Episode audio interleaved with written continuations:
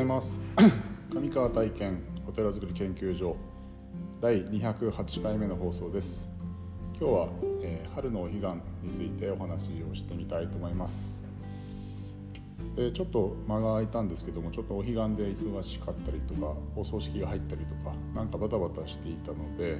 なかなか録音ができなかったんですが まあ今日は、えーと、3月の21日で、えー、春分の日ですね。で春分の日というのは、まあ、お彼岸の中日でもありまして、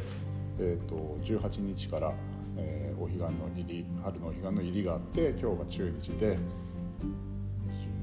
24が明けかな？25が明けかな？21222324ですね24が明けでこの1週間を、まあ、春のお彼岸というふうにあの昔から、えーとお参りをしてきたんですけども。まあ、春の彼岸というと、まあ、ご先祖様のご供養っていう風な、えっと、イメージというかねあのそういうのが強いんですけども、まあ、そのもちろん先祖先祖供養をするん、え、ですけども実はその、まあ、春の彼岸というのは、えー、どちらかというとこう仏教的には自己を振り返るというかね自分のこの秋のお彼岸の時からえーと、半年間自分の生活はどうだったかなとか行動はどうだったかな心はどうだったかなっていうことを振り返るという日にあのなっているんですね。で、まあ、あの春分の日っていうのはあの昼の時間と,、えーと、夜の時間、まあ、日没からですねが本当に一緒同じ時間になるというふうな日でまあ、昔からそのうんとこちら側と,、えー、と向こう側、まあ、いわゆる彼岸ですね、えー、彼岸というのは、まあ、亡くなった後がに行く世界。で一方こちら側は生きてる今のこの世界は死岸といってこちら側の岸ですね、まあ、中にこう川が 川がこう隔たってるというイメージですよね。でその川の向こう側とこちら側っていう、うんと、かイメージでそれを彼岸というんですね、えー、だから向こう側、まあ、昼の時間と夜の時間が同じになるということでその向こう側の世界とこちら側の世界が一番こう距離が近づいて、えー、いるというふうに昔から考えられていてこの時に、まあ、ご先祖供養しながら、えー、自己を振り返るというふうなえことを、えしていくというのが、えーと、習わしというかね、まあ、伝統の的な仏教の行事になってます。で、えーと、いつも、まあ、お話しするんですけどもそのえっ、ー、と半年ごとに自己を振り返る期間にしましょうということで、えーと、秋のお彼岸の時にですね、えーと自分のことまあ今までのその半年間のことを考えてじゃあこのあと次の半年はこういうことをしていこうというふうな、まあ、目標を立てたりとか自分でこういわゆる請願ですよね。こう思いをこう馳せる。そのことをこの1週間のうちに、えーと、振り返って目標通りにいったかなと。この辺りはできたなとかこの辺りできなかったなっていうものをまたこう次の半年秋の彼岸までに、えー、それをまた目標を設定するというそういう、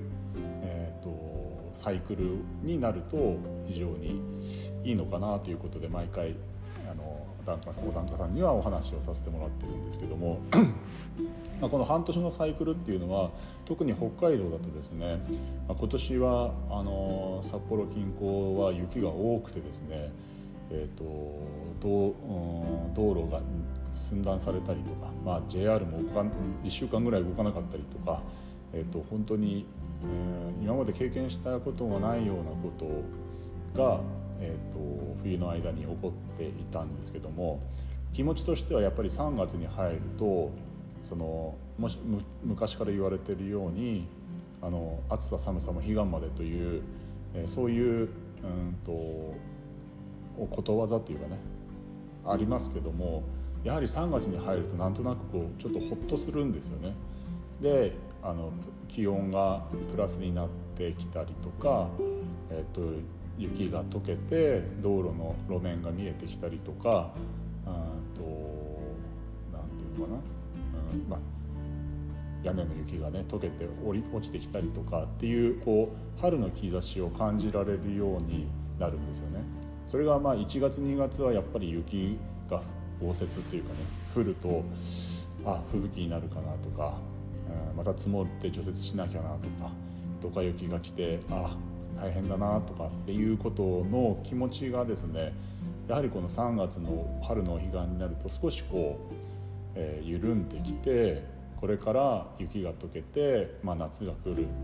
春が来て夏が来るっていうようなこう北海道は特にこう前向きな気持ちになる。で何かじゃあ新しいことを始めてみようかとか、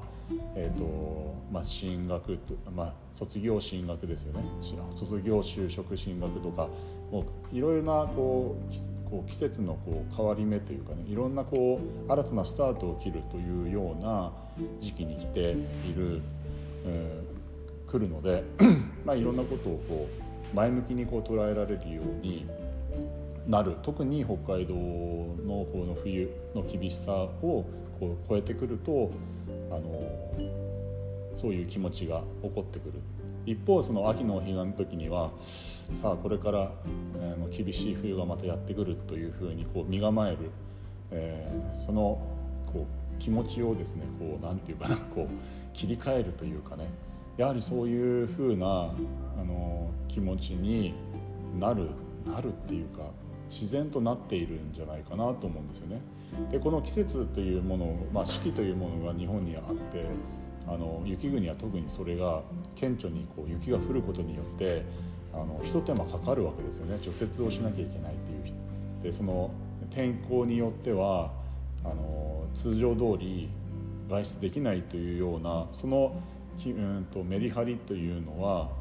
あの人間にとって僕自身はいいと思ってるんですよね。うんとそういうこう気持ちのこうなんていうかな向かい方によって自分の心というものを見た時にあその自分の心がその外的要因環境によって変化しているっていうことを感じられるっていうことはあのプラスになるんではないかな。その捉え方によってはですねまた大変だなって嫌だなと思っている、えー、思いじゃなくてあよしその気持ちを切り替えて、えー、じゃあ新しいことを始めようっていうふうに思ったりとかこの辺をもうちょっと、えー、あったか暖かくなってきたらこうやってみようとか。えまた冬が来る前にはこういう準備をして、え切り替えていこうとかってその、えーと四季があるっていうことが人間の張りにつながってるんじゃないかなというふうに思っていますなのでこのお彼岸という時、まあ、昔からのそのね、えーと、行事があるそういう時にいろんなことをこう考えてですね感じてですね